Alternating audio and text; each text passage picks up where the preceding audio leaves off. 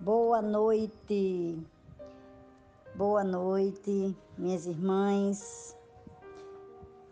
Como estão todas vocês? Como estão todos aqueles que, porventura, irão dar uma passadinha aqui para ouvir essa mensagem? Creio eu que todos hoje, neste domingo de Páscoa, estejam todos na santa paz do Senhor Jesus. Hoje nos alimentamos pela manhã da palavra de Deus, uma palavra forte, uma palavra onde o Senhor Deus nos exorta, nos manda é? sair do, do natural para viver o espiritual. Hoje à noite também tivemos mais palavras fortes.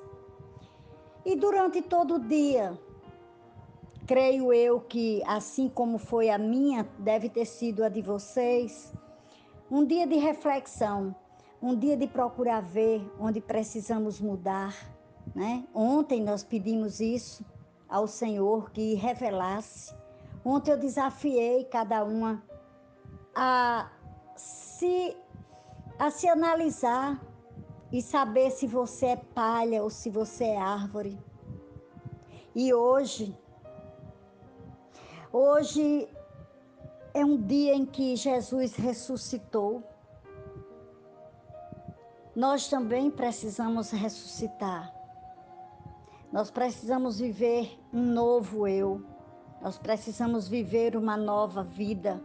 Nós precisamos mudar de atitudes mudar de comportamento. Nós precisamos muitas vezes ressuscitar os nossos sonhos. Talvez algo impeça de você colocar o teu sonho em prática.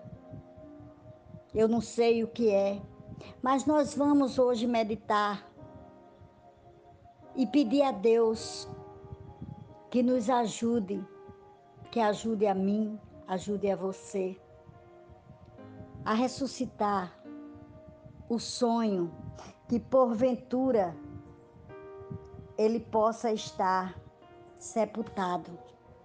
Amém? A nossa palavra hoje está em João 11, 35 ao 46. Eu não vou ler todo, que eu pedi lá no grupo, eu pedi aqui no grupo, que vocês já fizessem uma, uma leitura prévia, né? Do, dos capítulos, desse capítulo e desses versículos, do 35 ao 46. E nesse, nesse capítulo de João e nesses versículos, né, a gente, é, certa vez, eu vou fazer uma breve introdução, certa vez, né, eu ouvi, eu ouvi alguém, se eu não me engano, foi na escola onde eu era diretora. E um professor chegou para mim e disse: Diretora, porque ele, ele gostava de me chamar de diretora e não dizia meu nome. O que a senhora acha dessa frase? Um homem sem sonhos é um homem morto. Né? E eu disse para ele que, em parte, eu acreditava nessa frase. Porque muitas vezes, quando nós não temos sonhos, nos tornamos um homem morto, por quê? Pela falta de expectativas na vida. Muitas pessoas apenas existem, mas não vivem plenamente. Né? E lá em João 10, 10, a gente vê que Jesus diz, Jesus nos dá uma vida abundante. Ele restaura nossas emoções, nossos planos e sonhos para o futuro. Né? Outra frase que eu também gosto muito dessa frase, que diz: sonho que se sonha só é só um sonho. Mas sonho que se sonha junto transforma uma realidade. E às vezes, um sonho que eu tenha, o que você tenha, talvez a gente precise de outros próximos a nós para transformar uma realidade. Às vezes o teu sonho, você precisa dos teus filhos. Às vezes o teu sonho, você precisa do teu marido. O marido precisa da esposa para que o sonho seja compartilhado e se torne uma realidade. Então, quando Lázaro, a gente vai aí, quando Lázaro morreu, né? Porque a gente só vai para o versículo 39, então já tem que dizer o porquê que a gente vai entrar no versículo 39. Quando Lázaro morreu, os sonhos de Maria, o sonho de Marta, o sonho daquela família parecia que tinha morrido com ele. Ninguém entendia como Jesus, que era filho de Lázaro, podia ter permitido sua morte. Né? Lá no versículo 37, quando vocês, vocês creio que já leram, diz isso. Maria e Marta, ela, para elas, Jesus havia se atrasado. Nos versículos lá atrás, 21, e no versículo 32 aparece isso. Mas Jesus, ele nunca se atrasa, nem também ele chega adiantado. Jesus, ele chega na hora. E os próprios discípulos não entenderam o propósito de Deus para Lázaro, achando que ele estava dormindo. Mas Jesus, ele tinha em mente clara que aquela situação seria para glorificar a Deus. Há momentos, minhas irmãs, há momentos, meus irmãos, que em que pensamos, como eu já disse agora há pouco, que nossos sonhos foram sepultados. Mas Jesus é teu amigo, é meu amigo, e ele quer ressuscitar a tua vida. Se os sonhos humanos morrerem, jamais os sonhos de Deus poderão morrer. Né? Então, se você tem hoje algum sonho sepultado. Veja o que é que Jesus ordena quando chega no túmulo de Lázaro. Então a gente vai ler o versículo 39, que diz: Disse Jesus: Tirai a pedra. Marta, irmã do defunto, disse-lhe: Senhor, já cheira mal, porque é já de quatro dias. Ou seja, Marta ali Marta ali, ela, ela disse que o corpo, né, que o, o, o Lázaro já estava fedendo, já estava cheirando mal, porque já há quatro dias ele estava morto, né?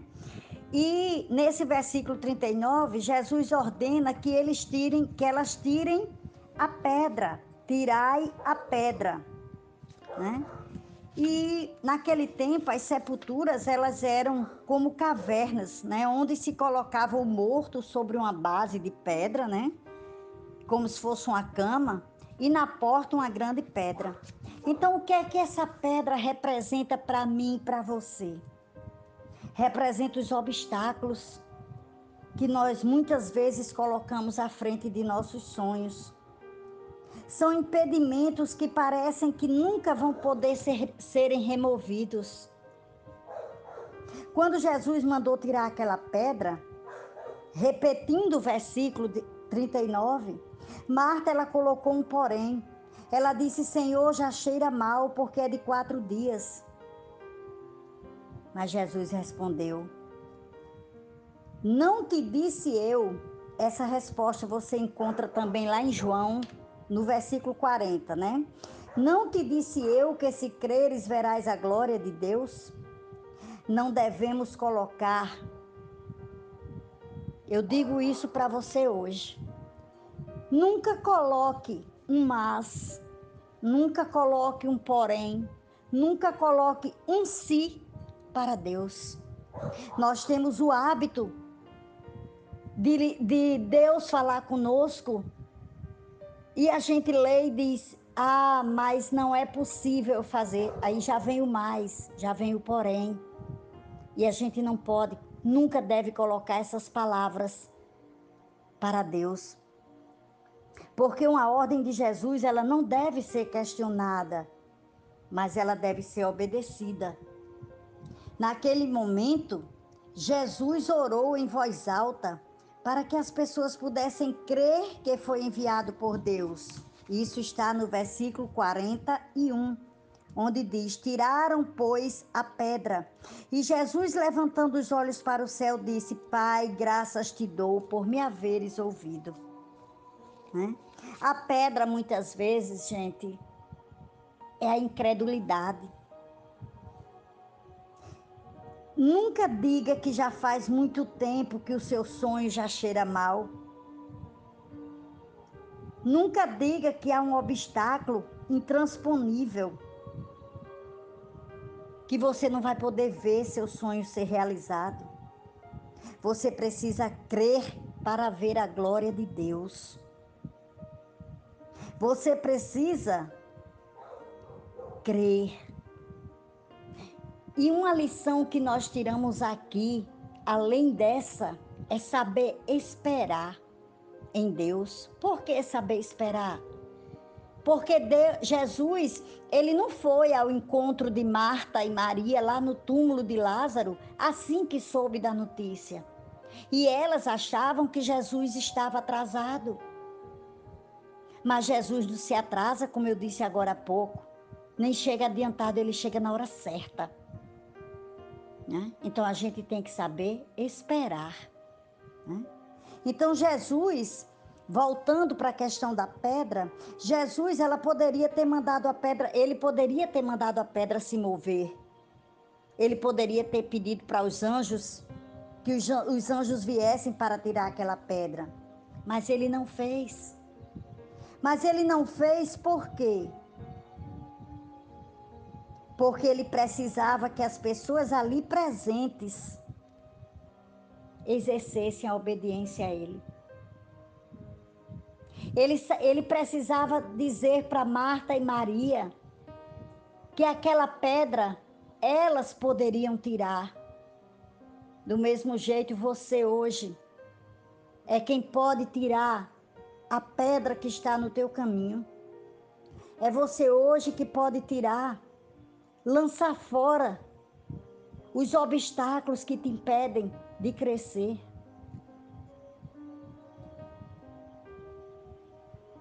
Qual é a pedra que está te impedindo de ver seu sonho? Pensa nisso.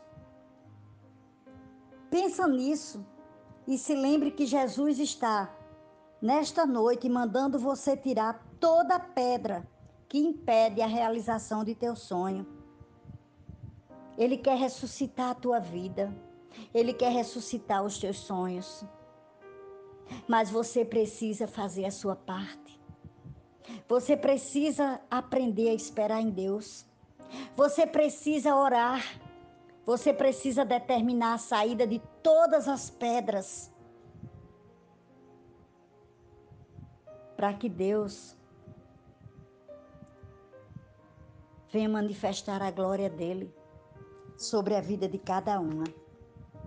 Eu disse também que nós iríamos para o versículo 43 também. Que o versículo 43 diz: E tendo disso, dito isso, clamou com grande voz: Lázaro, vem para fora. Depois da pedra removida, Jesus chamou Lázaro pelo nome como se ele tivesse vivo. Agora você imagina aquela voz, né, forte de Jesus dizendo: Lázaro, vem para fora. Ele não teve opção. E na mesma hora ele se levantou. Né? Em João 5:25 relata que Jesus já tinha dito que os mortos que quando os mortos ouvirem a voz dele, terão que se levantar. E a sepultura, a sepultura dos nossos sonhos, ou a sepultura de Lázaro para nós, muitas vezes simboliza também a depressão, simboliza a solidão, a autocompaixão, simboliza muitas vezes a tristeza que as pessoas guardam lá no fundo do coração. Né? Vir para fora, quando Jesus diz: Vem para fora. Vir para fora significa sair das nossas prisões. Que prisões, Adalgisa? As prisões onde nós nos escondemos da realidade. Muitas pessoas, quando perdem a expectativa de vida, elas entram numa caverna onde ficam presos, onde ficam presos com medo de se mostrarem para as pessoas. Por isso, Jesus chama para vir para fora. Em João 10, 9, diz que Ele é a porta e quando você pensa que a sua situação não tem mais saída, faz um silênciozinho e ouça a voz de Jesus te chamando. Vem para fora. Ou seja, tem saída sim para você, filha. Ouça a voz de Jesus, que ele vai te dar uma saída. E o que é que tem impedido hoje você de vir para fora, de sair do mundo, de sair de onde te prende para a presença de Deus, que é Ele que vai te libertar? O que tem impedido? Então venha para a presença de Deus. Saia desse mundo, desse mundo de depressão, saia desse mundo da solidão, Saia desse mundo de autocompaixão. Saia dessa tristeza. Jesus é contigo, minha irmã. Jesus, ele quer você fora do túmulo. Jesus quer ver você não mais como Lázaro estava com ataduras e depois ele foi tirado. Jesus ele quer ver você andar livremente. E quais são as suas ataduras hoje? Olhe que eu estou deixando três reflexões para vocês. Três. A primeira a primeira eu disse para você, né? O que é que tem, qual é a pedra que está te impedindo de ver seu sonho realizado? A segunda reflexão é o que é que, o que, é que te pede de vir para fora e chegar até a presença de Deus. E a terceira questão eu deixo para que vocês leiam e meditem o versículo 44. Quais têm sido as ataduras que prendem você? Né? Em João 8,32 diz: A falta de conhecimento da verdade prende a pessoa, a, a pessoa nas trevas, mas a verdade de Jesus liberta. Então, busque conhecer a verdade. Busque conhecer mais de Jesus. Ouça a voz dele te chamando. Só assim tu serás livres. Então, livre-se de tudo que te prende de servir a Deus. E para encerrar, eu deixo mais uma mensagem. Quando você pensar que os teus sonhos já estão sepultados, lembre-se que Jesus te ama Lembre-se que Jesus é teu amigo. Lembre-se que ele te chama pelo teu nome. Manda tirar as pedras que te pedem te impedem de realizar os teus sonhos. Ouça a voz de Jesus, minha irmã, te chamando para fora da sepultura, te mandando tirar as ataduras da sua vida para te libertar completamente. E, e, saiba que o único amigo que você pode contar os seus sonhos sem medo de não ser compreendido é Jesus. Não pense que Jesus ele está demorando ou ele está atrasado, porque na hora certa ele virá para te mostrar a glória de Deus na tua vida.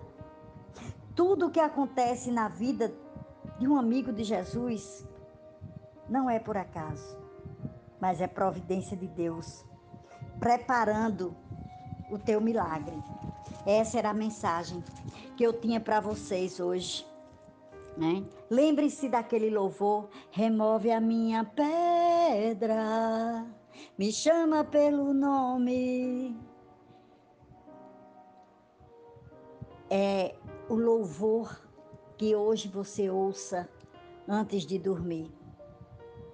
Ressuscita os meus sonhos, transforma a minha vida e faz um milagre. Desculpa, gente, eu não sei louvar, mas eu louvo para Deus. Então, era essa mensagem, vamos orar. Senhor meu Deus e amado Pai, nos colocamos, meu Pai, diante de Ti, diante da Tua presença, Senhor, para te agradecer por mais este momento de oração. Centésimo terceiro dia de oração, de busca por Ti, Senhor. Ah, Deus Todo-Poderoso, em nome do Senhor Jesus, do Teu Filho, Pai, que é poderoso, nós estamos hoje ressuscitando os nossos sonhos. Nós estamos hoje retirando, meu Pai, todas as pedras que nos impedem de chegar mais perto de Ti. E nós oramos, meu Pai. Nós oramos para todos aqueles que estão aí ainda sob a incredulidade. Nós oramos por aqueles que ainda estão presos, presos às coisas do mundo, aqueles que estão presos à depressão, aqueles que ainda tão, estão presos pela tristeza, pela amargura, pelo rancor. Nós oramos, Pai, para que em nome de Jesus essas pessoas possam remover essas pedras da vida delas, para que elas possam sair fora e vir para a presença do Senhor. Nós oramos agora, meu Pai, nós oramos pela nossa igreja, pelos ministérios da nossa igreja, Pai. Pelo ministério do louvor, pelo ministério, meu Pai, da dança, pelos obreiros da, da nossa igreja, pelo ministério de intercessão. Nós oramos, Pai, e te pedimos graças, e te pedimos, meu Pai, que venha com a tua misericórdia com a tua ajuda, removendo, nos ajudando a remover todos os obstáculos que impedem o nosso servir a Deus, que impede de dar o nosso melhor ao Senhor. Pai, nós oramos também pelos nossos pastores, pastor Elidiane e pastor Assis, para que o Senhor continue abençoando a vida deles, Senhor. Para que o Senhor continue enchendo aqueles corações de mais amor. Aquele amor de um pastor que cuida do teu rebanho. Abençoa grandemente a vida deles, meu Pai. Prospera em nome de Jesus. Abençoa, meu Pai, cada uma, cada mulher que está aqui nesse grupo, mas também cada homem que vai ouvir mais tarde pelo nosso canal, vai ouvir essa oração, essa meditação. Que o Senhor possa ressuscitar os sonhos de cada um. Que o Senhor possa vir com a tua misericórdia. Que o Senhor possa dar a oportunidade dos nossos sonhos serem alinhados aos teus planos para as nossas vidas. É isso, Pai, que nós te pedimos nesta noite. É isso, Pai, que nós queremos dizer. Que a partir de agora vamos te ouvir mais. E nós cremos que o Senhor não está atrasado para realizar os nossos sonhos. O Senhor vai chegar na hora certa, na melhor hora. Obrigada, Senhor.